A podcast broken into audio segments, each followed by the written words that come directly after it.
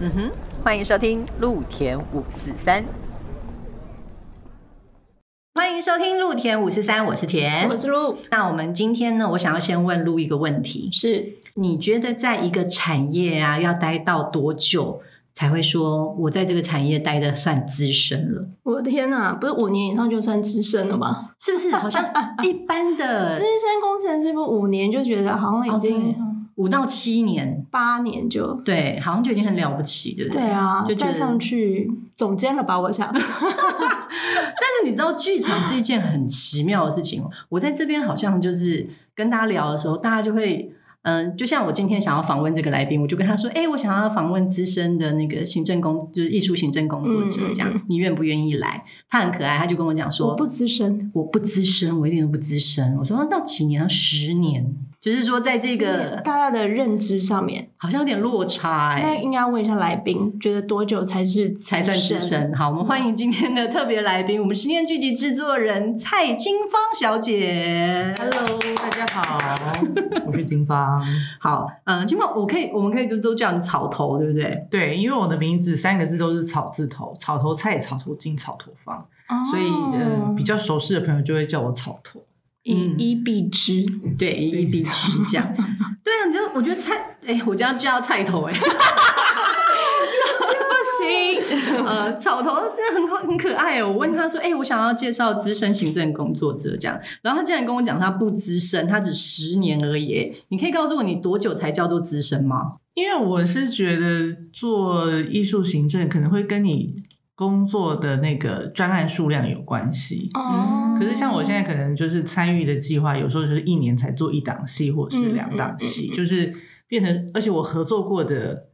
艺术家，艺术家其实数量很有限，就是比较没有说，哎，我可能一整年工作就是有不同的领域或者不同的这个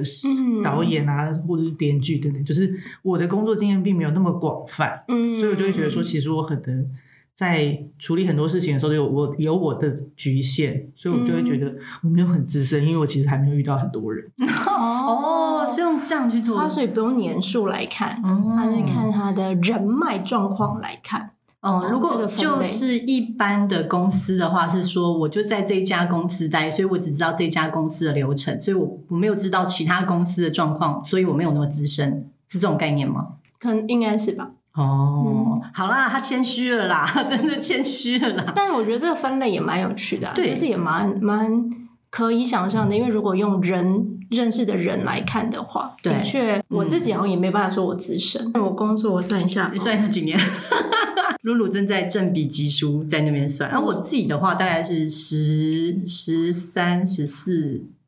年吧，如果不算学生时期的话，你只有。十三十四吗？我不知道，我没有拿笔算啊。没有拿笔算 我拿笔算是不是？撸是几年？因为我二零零四就开始做表演艺术相关的事情，只是说圈不一样。我开始从音乐圈开始，嗯，所以我到现在已经十八年了。哇哦，天哪，你才是最资深的耶！没有没有，我人脉也没有很人脉。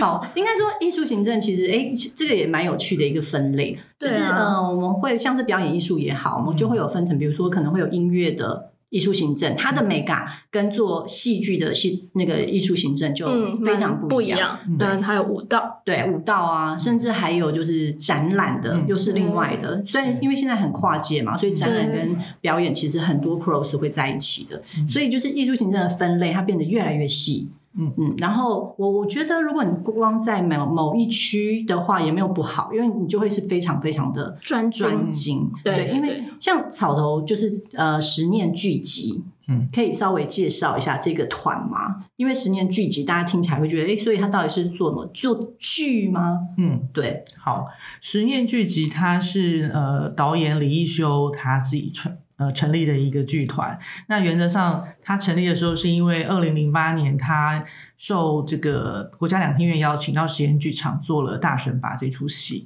然后隔年，那时候他其实还没有剧团，他是跟别人借的团的名字，然后来这边做演出。隔年因为要去那个外雅维农，就是申请文化部的那个计划，对，去外雅维农演出，不得已就成立了这个剧团。是为了要参加外雅维农，对，因为他就必须要有一个立案的单位去做这件事情，所以他就成立了这个团。那这个团成立之后，并没有持续的一直运作，因为在那个时候，李一修他是也一开始是演员的案子为多，然后在大神拔之后就开始。有一些他自己的个人创作，然后那个人创作里面，就他的他的喜好是南管，然后就把南管音乐这件事情，他想要把当代剧场的一些元素放进去，让这个南管音乐有一个新的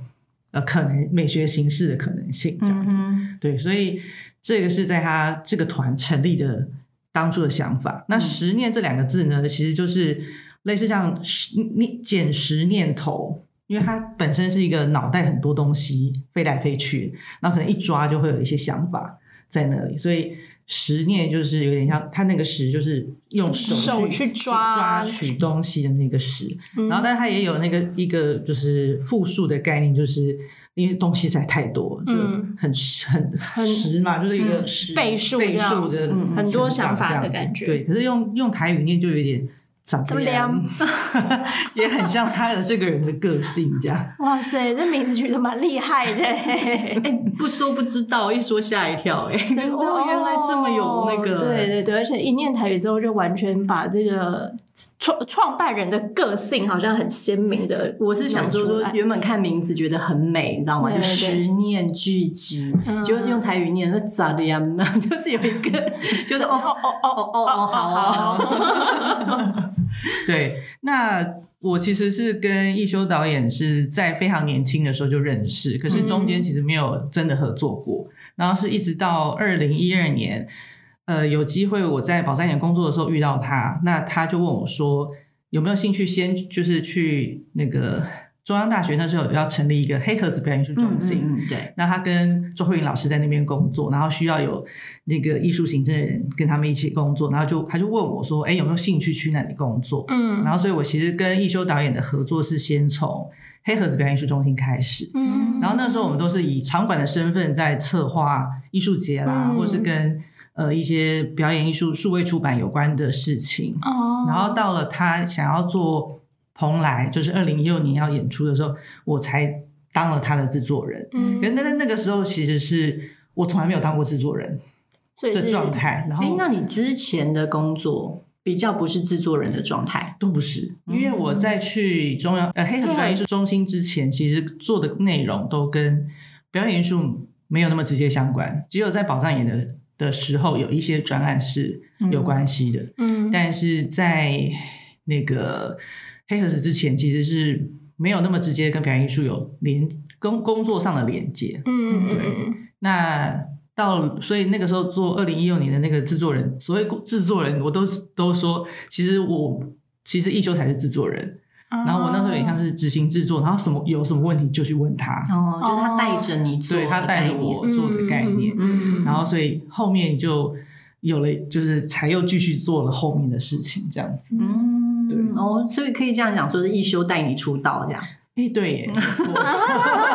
就是如果以表演艺术的艺术行政这件事情来说，哦，可是因为呃，我们在刚刚在一开始在讲的时候，其实你之前也在呃两厅院的前台工作，嗯，对，所以那个时候你其实就算是已经踏入表演艺术界的艺术行政范畴之内，只是可能就是最前端的人这样。嗯，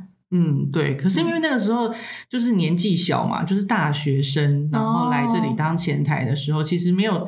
把它想成是一个艺术一一个艺术行政的工作，它就像是一个小打工，小打工。然后你又有机会，好像可以看到演出。然后，但是大家就会有前辈就会告诉你说，千万不要妄想，你当点工的时候可以在那边看演出，你就是要看观众有没有什么反应啊，什么状态啊。那它就是一个所谓的服务人员的逻辑。他刚刚的那个很像是我们平常会讲，没错没错，我们跟前台讲都是这样，跟我们前台工作人员这样讲。不要想说来当。职工可以看演出哦，因为你正在工作。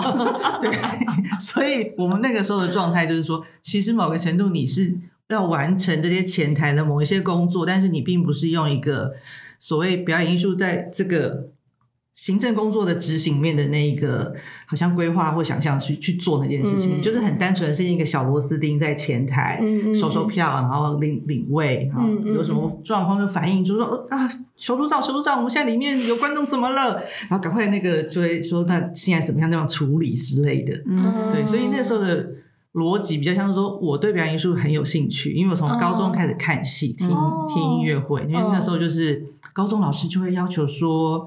呃，如果你有什么听音乐会啊，或者是加分加分，就会加分，就是你要还要拿票票票根跟节目单要交上去，然后要写心得，要写心得。对，然后我是从那个时候开始喜欢看戏，嗯，对，然后所以大学那 然后所以这也会讲到跟怎么跟艺修导演认识哦哦哦哦，因为那时候高中喜欢看戏，所以考上大学之后的暑假，我跑去了某一个。剧团的表演班上课，嗯，然后那时候艺秀导演也来上课。他是上课说吗？他不是教老，他不是老师，他跟我一样是学员。OK OK，对，但是他自己本身，因为他是东海中文系毕业的，那他那时候是在东海中文系念书，然后我是一个要准备升大学的小小孩，这样，那只是我们在同一个班，然后他自己本身在学校就已经有一些演出经验，只是也是想说来学，就是来跟一个老精进精进自己，然后之后他才去考了。北医大的戏剧所哦，哇塞！你们是从很年轻，就是还很青涩的时候就认识，而且是表演班呢，所以你们两个还会就是演员的身份互相。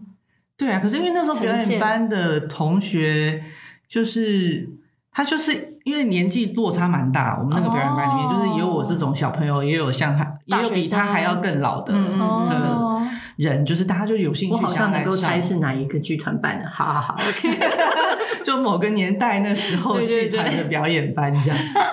对，而且我们还上了两期还三期，就是等于是那时候那个团已经呃有继续在办，可是因为老师要去别的地方开课，所以我们还整班就是一起跟着老师跟着老师出来这样子，对，所以是一个蛮神奇的经验啦。对啊，而且跟着老师走，哎，这不就现在外面补习班最讨厌看到的。我觉得蛮有趣的是，就是其实好像呃，因为我自己感觉跟有一些朋友也是这样认识的，就就是在年轻的时候，你可能对表演艺术的接触啊，跟他的想法真的还没有这么多的时候，嗯。对，就先从呃能够接触到的管道，可能就是去个表表演班啊，要不然真的就是跑去，就像一休一样跑去考试，就真的进到这个行业，对。然后，所以你们的情谊就是这样子联络到，然后他呃进了这个行业之后，他再把你再拉去中央大学，然后变成扎利安的这个聚集。好啊，那我们可不可以来聊一下？说，哎，那个草童，你有在宝藏岩工作过，对不对？嗯，可以跟大家分享一下吗？好，就是我在研究所时期，我念城乡所，然后那时候是宝藏岩还没有被保存下来，变成艺术村的一个状态。那我等于是在当时候有参与了当时候的抢救运动，那有一些艺术行动其实是在当时候有带入。那后来在宝藏岩顺利保存下来，然后也做了一些所谓的区域规划之后，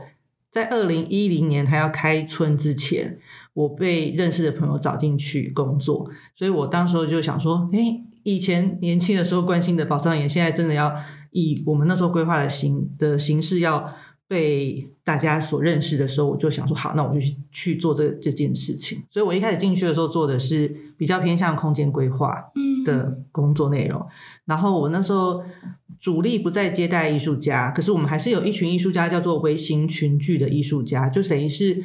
呃，后来我们在很多的其他地方可能会看到的形式是，这个团队进来的时候，他们有一个空间可以进驻，呃，一年到三年不等，就是看他们申请。那我们那时候是鼓励比较长期的进驻，所以我记得我们一开始设定的应该是两年至少。哦，对，就是一开始申请的时候就可以进驻两年，所以他们可能就提出来有开。呃，小的咖啡厅，然后有做自己的个人工作室。那可是这个工作室它就没有，也没有限定它的类型，就是有精工的啊，有做什么做纸的，做呃动画的，然后就是有不同类型的艺术家他们进驻在这边，然后然后甚至还有做烘焙的，对，就是等于是那些空间让他们可以长期的使用，就不用担心说我一两个月我。这个租约很短期，嗯，然后就没有办法专心的做自己的作品，所以当时候这个国际艺术村，它除了一部分是呃让艺术家可以申请一到三个月的这个驻村的。类型之外，然后它也有一个部分长期是长长期的微型群聚的艺术家，所以我做的那那个工作，它某个程度是空间管理，可是某个程度你也要把艺术行动或者是他们的。呃，艺术作品或者是他们怎么跟当地的居民做互动这件事情，跟他们一起做讨论，嗯放进去这样子。嗯嗯嗯嗯，大家可以先先去查一下，就是宝藏岩艺术村，对，因为其实它是像刚刚讲国际艺术村，它会有两个不同的据点嘛，一个在那个是北平东北平东路北平东路台北国际艺术村，然后另外一个就是在公馆那边。那刚刚草头讲的那个聚落，它是在公馆的，算是在山上的那个地方。对，然后它就是比较靠近新店溪，等于就是。在水源区的旁边，临河岸这样，所以你骑小踏车就会看到它。嗯，那所以你算是宝藏岩那个时候还没有像现在一样，大家可能会看到很多艺术家的状况。他是还没有开始之前你就进去了，对，在做空间规划的时候，对，嗯，然后那时候就是想说，想要把那里打造成一个艺术聚落，对，因为那个其实是一个。在抢救过程里面，就是不断会有民间或者是公部门会质疑说：“那你这个地方保留下来，你要做什么？”嗯，那所以一部分保留下来，就是让居民可以继续的居住在那边。所以它有一区叫做宝藏家园。嗯，那我觉得这个蛮有趣的，因为它就是真的是艺术家跟当地居民住在一起。对，嗯，那另外一区就叫做艺术家驻村的空间，所以艺术家是真的可以住在里面。嗯，然后有他们的工作室，也有他们的就是睡觉的厨房跟寝呃就是卧卧房这样子。嗯，对，那另外。一区呢，在当时候最初这个呃艺术村要成立之前的规划是叫做青年会所，它就有点像是一个青年旅馆的概念，等于是说，因为有些人他们并没有想这样驻村的需求嘛，可是他们又很想要体验呃有这样的一个艺术村的一个地点，那所以它就会有所谓的短期进驻的这件事情。但是其实这样的一个艺术计划，它有非常多的呃行政法令上面的限制，包括其实现在。居民要面临的是，他们可能还是会被赶走，因为当时候的法令并没有真的让他们可以永久住在这里，它只是一个自治自治条，呃，不算是真的自治条例，但是就是某一个特别行政区里面，然后他们有办法在这边就是住，那时候应该是设定十二年，可是十二年的期限已经快要到了，所以他们可能又还又会面临下一波的问题，是这些原本住的居民可能还是会被撤离。然后青年会所它的问题也会在于说，台北市里面其实是不能够开开民宿的。哦，是台北市不能开民宿，对，就像你们讲，像我们讲 Airbnb 在台北市其实是不合不合法规的，就是因为它它 hostel，它就等于也就是变成要是旅馆。对，就台北市，你只能用旅馆业。嗯，可是其实，在那样的空间里面，你要用旅馆的法规，尤其是消防、消防法规，其他东西是不可能执行的，因为它的巷弄非常的狭小，然后就是空间坐落梯什么的，对，它是一个就是一层叠一层的那个房屋聚集的区域，所以它有很多在法令上的限制，是让这个艺术村它的后续走向，其实目前还有在。疑疑惑疑虑的，对，有疑虑哦，对，因为以前我们在，因为易碎节也有在宝藏演做演出过，是是，然后那时候，呃，因为其实，呃，应该讲说，演出在非知识空间一直以来就是法规上面会有很很大需要克服的地方，是是，对。那时候我们在呃宝藏也要做演出的时候，其实也是会需要考虑到消防法规的一些问题，对，所以我们也会请就是那消防队会先去消防局去做。检查对检测，然后看是不是哪边该放消防的那些灭火器啊、灭火器啊、逃生出口的指示啊。对对对对，这也是就是大家如果要做演出的时候，我们要克服就是那个场地上面需要克服的一些状况。嗯嗯嗯，这还蛮就是呃，可以提供给大家就是知道一下啦。就是呃，如果你是我们在艺术行政，我们其实会看到很多。面向的东西，其实不会是只有表演在那里发生，然后跟我们一开始想的时候都会很美好，嗯，就会觉得说啊很美耶。像我刚刚觉得说居居民跟艺术家在一起，那个聚落很很棒，然后很有那种那种乌托邦的感觉吧。对，但是其实如果真的是在台湾的法规上面来讲的话，真的很需要很多地方需要克服的。对，嗯，而且好像没有所谓的表演艺术空间法这件事情，其实没有，没有，没有。嗯，你很多都是回回头去应用原本的法规，嗯，然后再去看看阴影。如果我想要在这个地方演出，我们能够做什么克服这样子？嗯嗯，对你做过对艺术村，然后你做过前台，嗯，对，接做过剧场，然后嗯，还有对你做了这么多面向的，嗯，你有觉得累了、倦了、乏了，然后想要去别的产业吗？吗？还是有想要做什么其他，比如说推广、宣传？但那些对我们来讲，他还是在这里呀。没有我的意思，就是说他可能没有想要离开，可是想要试试别的。哦，草头什么都做过，没有。我现在还有一个东西还没有做过，嗯，但有有想要去尝试，就是呢，这个比较偏制作面的东西，呃，比较偏动手做的制作面，而不是我刚才讲的那种脑袋的脑袋里面的制作。因为我们现在就是刚才提的那些经历，就是它很长的。的状态就是发生在你的脑袋里面，跟你的手指上面，对，写报告，然后想想事情，开会，然后动，就是开，就是更加一直开会，一直开会，开会，开会，想要解决事情这样。是，但是就很少有机会可以动手做。嗯，那所以我现在有一个新的梦想，就是如果我不要去做制作人的话，我可能会想要去当一个制偶师。哦，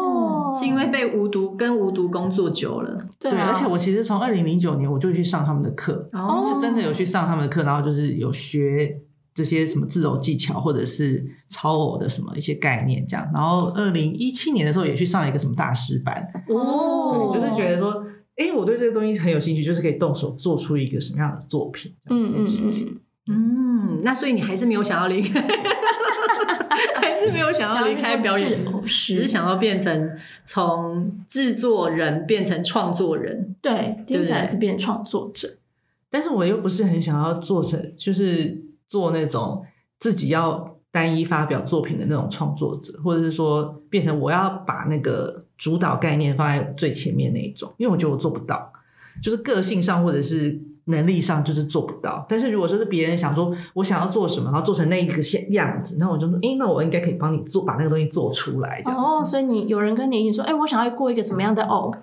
对，然后我应该就有机会可以把一起一起把把那个偶做出来。但我不会是在那个地方是超演，或者说想出来我要长成什么样子的那个人。嗯，就变成制偶师。对，所以他是制偶师。制偶师，对啊，就是制作人变成创作人，你就是想要变成那个。好像会不会有一些人都是这样啊？就是从幕后做久了以后，就要走到幕前去。但你这行业不算幕前，对啊，对，因为是幕后。像佩玉吧，石佩玉他就比较是真的变成是创作者。嗯，从一开始他做行也是做剧团行政，然后之后自己做做团，然后再做。表演，可是他是他那个表演是先行的，嗯，那我这个状态应该不是，我应该就是 follow 别人的创意，然后去帮他完成那个物件本还是一个协作的状态，嗯嗯，只是变成是从气化的协作变成是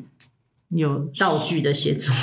可是至少我的手可以多多动一点，多动一点就对了，我也是一直在那个脑脑袋里面转转来转去哦。那你现在呃，如果要给大家就是一个建议吗？就是看大家分享分享，对，就是看如果说有人想要再做艺术行政的话，你有什么话可以就是分享？会会跟他们提点什么？我觉得应该是多看作品吧。哦，很重要哎，因为我觉得我我最近有时候遇到人会跟我说，哎，他一起工作的艺术行政的伙伴可能就是状况没有很好。然后聊一聊聊，就是觉得说，那可能是他们作品看的不够多，嗯，所以他们可能对于那个作品的想象比较局限，嗯，所以会变成是，当他要去执行的时候，他就会没有办法去想说，哎，可以做成那样，或是可以用其他的方式，或者是说这个作品可能有一些更大的想象力，可是是这个执行艺术行政本身是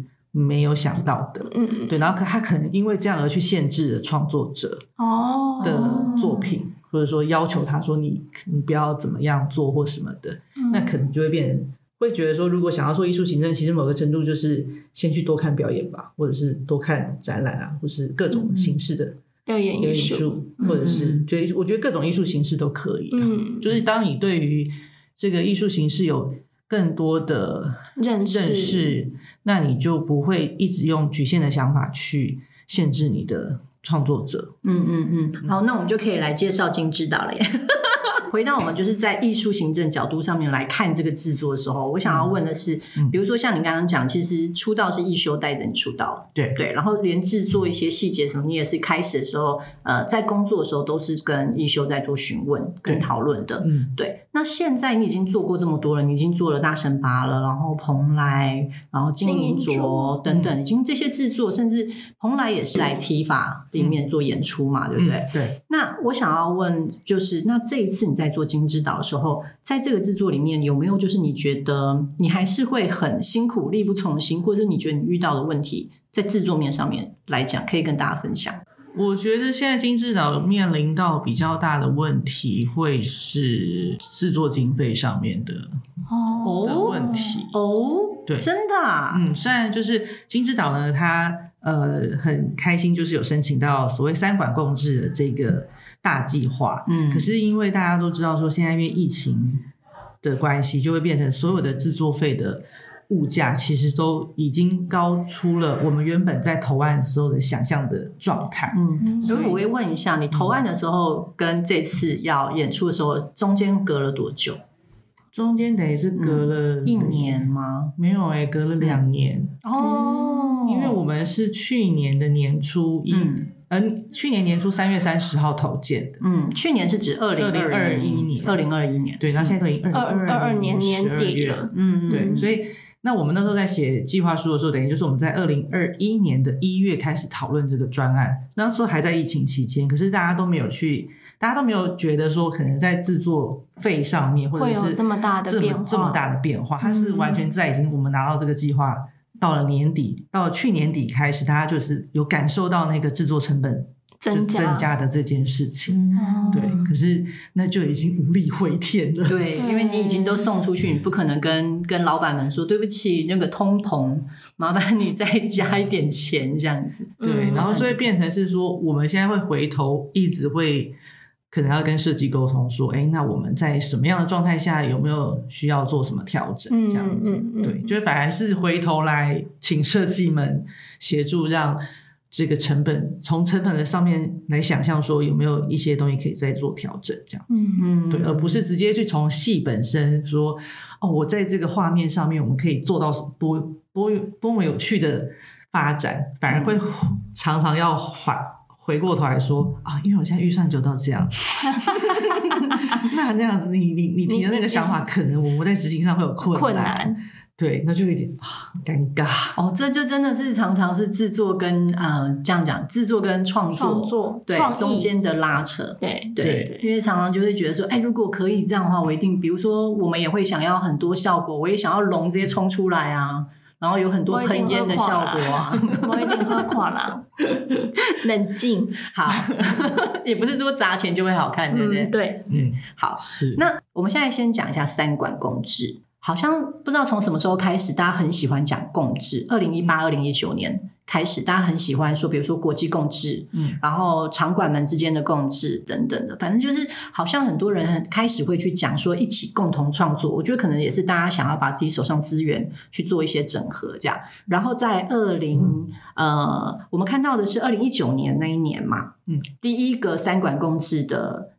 呃，得奖者是黄奕对。的长路，嗯，然后因为他三管公司的头奖是这样讲的，他是一年，然后之后做演出，对，所以就变成好像是两年有一次的三管公制，对。对，然后所以是二零二一年的时候的三管公制是呃十点，大家知道软剧团的十点，那。现在是二零二三年有一个金之岛，所以就是两年两年去做一个这样子的。那如果今天大家也想说，哎，我到底要怎么样可以去投三观共治？因为它好像不是像是国议会，是每一年都会有一个这样子的东西，然后我只要填一填申请书，然后交给评审们去做投，就是审核就可以了，是这样子的吗？哎，其实它的审核过程应该跟其他的补助案。没有太大的差别，唯一的差别就是它多了一个复审，复审对，就是一个面试。嗯，那一开始你也是准备依照他要求的内容准备的计划书送进去，然后过了两个月之后，他就通知你说：“哎，你进入了复审，那你可以来报告报告这样。”对，然后可是从他通知要复审到实际那个复审发生，中间又隔了两个月。哦，对，所以那个工作期程其实拉的比较长的，嗯。可是工作期程拉这么长，会不会变成说你当初写的企划书，跟你最后要复审要去报告的时候，东西又完全不一样？我们那时候因为前期其实是花了蛮多时间邀请，就是剧作家跟设计们都一起加入讨论，所以其实，在复审阶段报告内容是跟那个我们投件内容是没有太大的差别。那时候的那个出发点是呃。就是剧作家卢芳老师，施若芳老师，他跟一修还有淑慧，我们一起在讨论这个作品概念的时候，就有提到就是地理现象这件事情。只是我们后来选取的地理，就是台湾的地理现象，做成是那个呃剧中的角色啦，或者说它的剧情情节的发展的这个部分，这个地理现象的选择，可能它变得不一样。我们一开始的设定可能是。呃，有连什么东北东北季风啊，或者是北回归线啊，它都有设定在这个情节或者是角色里面。但是后来这些角色跟情节不见了，可是他还是选择了其他的。就是现象或者是变去使用，所以它本身没有偏离这个创作的概念太多太多。嗯呃，因为我们有看到他三管公制，他会有要求，然后那时候他有提到说他希望他是原创的，是全新的制作。嗯，而然后我觉得很有趣的是，因为金之岛它这个题材实在是太特别了。嗯，对，就像刚刚草头讲的，它是里面会有很多的自然现象。嗯。自然现象这件事情又是草头的专长，因为她本身是一个很奇女子。你说他可以伸手感应有风这样吗？哦，我觉得对他就是要要下雨了这样。对他今天他光是看外面的风向，大概就知道今天是几级风这样子。最好最好是 没有，因为草头它本身它自己是呃地球科学领域的哦，对，然后好理科哎，对，然后所以在做这个制作的时候，因为那时候在问他这个制作的一些东西，宣传文案我们是说它是台湾版的《山海经》，他好像在讲一个神话故事，对，奇幻。故事这样，然后你会想象的是那些，但是你知道这些神话故事、想象的故事，它相对应的其实是地球科学，好像也蛮合理的。因为以前不知道什么原因造成这些事情，所以都当做鬼神在敬拜嘛。嗯。所以就是以现在的观念，就是我们有这些科学的验证，知道说哦，这些是什么什么原因造成的。嗯嗯。所以我们再把它神话化。哦，你好棒哦！你可以直接，你真的好棒哎，露。因为我那时候真的就会觉得说什么黑潮，黑潮是什么？对啊，因为对于黑潮跟谁谈恋爱，谁怎样？呃，就是是，我觉得这是一个很可爱的民间想象。如果你说谈恋爱的事情的话，因为我自己想象，对以前的人来讲，那他根本不知道为什么会有黑潮会来，对，然后带来。那么多丰富的渔获，然后每年都会来，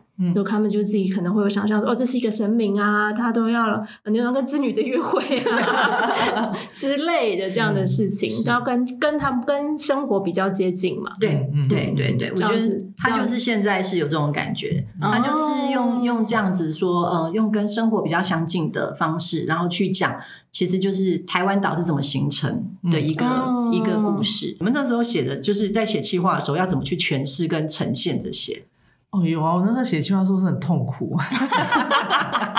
就一直在那个所谓理性跟感性之间摆荡这样。但因为我们那时候写计划书的时候，就是也有请一些朋友或者是戏剧顾问老师帮忙一起来出意见。嗯，像像那个台湾自己的《山海经》这个概念，其实是启峰老师张启峰老师帮我们提的。嗯，因为我们那时候就跟他讲，我们想要做这些事情，然后他就觉得说，我们的这个概念很像在写一部自己的《山海经》。嗯。所以是他提点了我这一点之后，我们才把它拉进拉进来，放在这个这个这个宣传宣传的概念里面。对，那呃，之前应该是导演或者是剧作家也有讲说，这个剧本后来的走向就有点像一个安魂曲这样。因为其实对于呃台湾现况或者是世界的现况，其实大家都有一种危机感或忧虑感，因为。的气候变迁这些问题，然后就让我们有感受到这个环境其实是在变化。那所以那个呃所谓的世界末日这个设定是蛮后期才加进了这个作品里面。他们一我们一开始其实都比较 focus 在原本的这个台湾形成的过形成的过程，或者说中间发生什么事情。那是到后来就是呃有另外一位就是我们的。剧本创作的的伙伴叫瑜伽，他加入之后，然后把这个未来式的一个想法带进来，嗯，然后就听看起来就变成有点像是一个我们走到了未来的尽头，可是回头去看我们的过去，其实又有给我们一个重生的希望跟力量。因为这个金之岛它的这个金鱼这个形象，它其实对于这个环境生态里面来讲是一个很重要的一个指生标吗？呃，一个是环境指标，然后另外一个就是说，其实鲸鱼死亡的时候会有所谓的鲸落的现象，嗯就它身上所有的这些有机物质、无机物质，嗯。最后就会落到海底，然后变成是其他人的生物的这个养养分，对，然后也滋就是变成所谓的地底的一部分，嗯所以它其实是从死亡跟生命的连接又重新在一起。那嗯。对我们来讲，就是我们如果对于未来的这个危机感这么强烈，可是我们又希望说给自己一点希望的话，那也许这是一个这个故事想要讲的一个某一个潜在的主题，这样子。嗯嗯嗯，嗯，嗯所以你们除了找呃戏剧顾问有去讨论之后，你们还有找剧作家。作家，嗯。然后去把你们刚刚想的这些天马行空的东西画成一个剧本。因为我们这个剧本其实跟如芳老师讨论很久，我们是从二零一九年就就开始跟他讨论，嗯。就等于说，其实，在一开始讨论这剧本的时候，其实没有想过三管公治这件事情，嗯，就那时候只是单纯的觉得想做想就是一，因为如芳老师看了一休的大神马跟蓬莱之后，就觉得说这一个团体有点疯，然后这个疯呢 让他有点着迷，他他就觉得说，哎，南管可原来可以这样子来讲故事，然后所以他就很希望说可以来合作一下。所以那时候一开始其实就剧作家来找的时候，其实想的是一个可能比较小型的嗯剧场作品，嗯一个实可能可能实验性高一点的，他也不用花那么多力气去写这些什么情绪啊、转折啊，他就是写了一些很意象的东西啊，这样。嗯所以其实，在我们投件的时候，我们那个剧本的大纲已经是发展了至少有六个月了吧。哦所以他跟一跟所谓呃看到这个计划，然后想要去嗯。直接投案。直接投一个新新的计划新的计划是不太一样，因为它本来就酝酿了一阵子。哦，，对，然后其实 那时候那个呃那一年的就去年的三管共治里面的复复审作品总共有五个，嗯。然后有三个作品都是戏剧，两个作品是舞蹈。嗯那三个戏剧作品都是如芳老师写的，哇，然后那三个作品也都是他跟其他团队就是发展过一阵子的作品。哦对，所以我觉得某个程度就是想要做三管共治这个想法，他应该也会是根基于在呃自己的剧团，可能你有一些对于未来制作想象的这个准备，嗯它它不会是你可能一看到这个补助计划出来之后，你就可以马上提得出来，而是说因为其实自内已经内部有一些酝酿。了，对，所以去投这个案子，他才有比较嗯高的高的机会。胜算。那你为什么起心动念会想要去投三管公职呢？因为那时候有一点是呃想说没有经费嘛，因为、哦因为实验其实不是一个没有任何的正职人员，然后也没有去申请任何什么扶持团队嗯补助的那样的一个团体，他其实就是想做的时候呢，就就去问说，哎，我们现在有这个这个想法，有没有人想要？就是来一起一起，就是或者说或者说，我们就去问那个艺术节承办人说：“哦，我们有这个提案。”我一年前，我就一两年前，我就跟艺术跟承办人说：“哦，我们有也想要做这个案子。”然后他就去跟他们策展人讨论。然后后来就是来来，就是像经营组就是这样，我们先有跟他说我们想要做这件事情，然后剧本在写了。嗯那后来隔隔了可能半年吧，然后承办人就来跟我们讲说，哎，他们跟策展人讨论过，然后请我们去提提案，然后哦提案完之后，策展也也觉得可以执行，然后就把我们纳到那个艺术节里面。嗯，所以，我们那时候金之岛也有点像这样，就是有点，我们就是去问人家说，我们现在想要做这个这个演出，然后这个概念想法是什么？那你们艺术节有没有想要邀请我们？嗯，因为我们没有钱自己做一出戏，嗯我们只能靠别人说：“哎、你们艺术节有一笔制作费，那我们就拿那个制作费来做做看。”来做做做看，对，对嗯然后所以那时候就是刚好又看到了所谓的三管共治，然后所以就内部讨论一下说，嗯，那要去试试看吗？就说好像那也不是不行啊。然后 都发展六个月了，然后所以又那时候看到金资呃看到三管共治计划的时候，我们就又去找了无独有偶，嗯，跟他们谈说，哎，我们想要做这个演出，然后有三管共治计划，问他们要不要跟我们一起投案，嗯。OK，所以跟无毒是因为看到三个人共治的这个计划案的时候，然后才想说可以再另外长一个样子出来，这样。对对对。所以本来的本里面其实没有偶戏，就没有偶戏的作品里面，就是对于偶的想象可能没有一开始没有现在没有现在发展的这么多哦。因为像我们蓬莱的时候，其实我们也有跟雾都也有合作过，对大比较大一点的偶，对不对？呃，对，就是但是那时候的。作品主要是面具，然后跟呃算是两个比较大型的可以操作的。对对对。那所以本来就跟无毒是一个有合作关系过的，然后中间我们也有因为别的计划在合作这样，所以其实本身都一直保有蛮密切的合经验合作经验。嗯，所以当这个剧本。在想象他的执行的时候，就是觉得这些角色都不是人，到底是想要用人演出什么呢？那是不是可以用一些偶的这个特性，然后来带入给他一个新的样子？所以那时候就马上就想到五度有这样子。嗯嗯，这样转换蛮好的，因为那些对角色真的都不是人，这样转换怪怪，不会啊，蛮好玩的。好，因为我我觉得想要就是跟大家就是再重新的会讲一下说三管共治这件事情，因为我们刚刚讲了嘛，它是共治，所以呢，也就是说这一个演出呢，它是三管，大家一直讲哪三管？我们刚刚从头到尾都没有讲哪三馆哦，真的哎，我们就预设就预设立场，其实大家知道。我们讲一下三馆共治，它其实是呃国家两厅院，也就是台北的这个大庙嘛，哈，它就是全名是对，哎哦，它其实就是国家表演艺术中心这个系统，然后下面有三个场馆跟一个乐团。那三馆共治就是国家表演艺术中心，它下面的三个馆呢，分别位居北中南，就是台北的国家两厅院。台中国家歌剧院，然后高手的魏武营。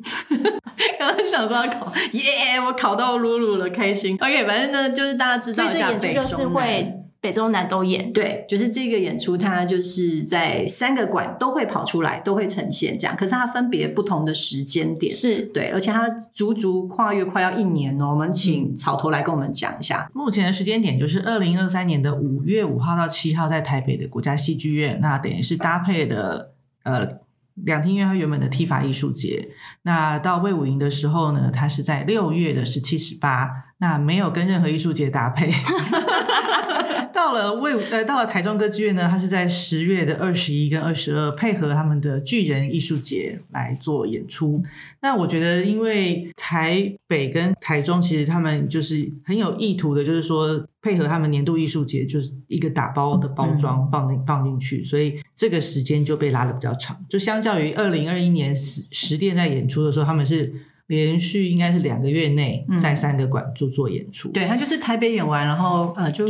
台中、高雄，对对，那那时候就是一样，他们等于是在台北的时候是在 T 法里面，嗯，可是台中跟高雄并没有这样的。艺术节搭配，嗯，所以好像因为这样的关系，所以后来台中就觉得说，他们想要把呃这个三管共治的演出放到巨人艺术节，那他们可比较有一些年度的资源可以去做整合跟包装，对，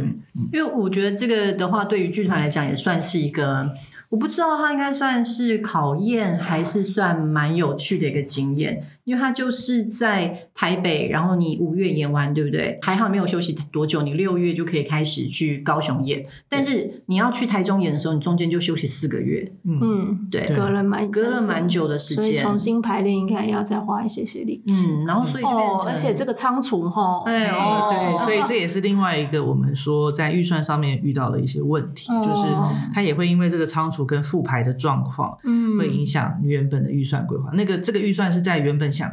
原本在提案的时候是没有想到的，因为那时候也就想说，哦，我们就顺着演嘛。对，如果是仿照那时候十店的这个顺序的话，其实很快就在上半年演完，也是没有想到还会拖到下半年。拖到下半年。好的，那这呃，大家听到这边的话呢，这大概就是差不多了哈，已经有一个宣传讯息了。所以呢，大概这个节目我们今天就要在这里要跟大家说再见。但是，一样啊，如果说大家想要看金之岛的话呢，那呃，我们要去哪里得到这样的讯息呢？我们现在在国家 两厅 OpenTix 上面都已经有台北演出跟高雄演出的这个售票页面。对，那台中场的话会等到八月的时候跟巨人艺术节一起宣告。OK，好，就是台中的朋友们再稍等一下下哈。好，那我们就是台北、高雄的朋友们都可以上 OpenTix 的呃售票网页，对，去找一下金之岛，金鱼的金，知乎者也的知，然后那个岛很可爱，它是一个山字旁加一个岛，加一个鸟。哦，这个鸟啊，它是鸟，对不起。好，三字旁加一个鸟，难怪我朋友一直问我说那个叫金枝鸟。我一直想说你怎么会是念鸟？对不起，我的错。它叫金枝岛，是是一个山一个鸟，你就把它想成是说山上山顶上站了一只鸟，所以它很孤独，所以它还是是一个孤岛的概念。天哪，好浪漫，觉得 真的是一个好浪漫的戏哦。好的，欢迎大家来看金枝岛。那我们也今天非常的谢谢草头，谢谢大家。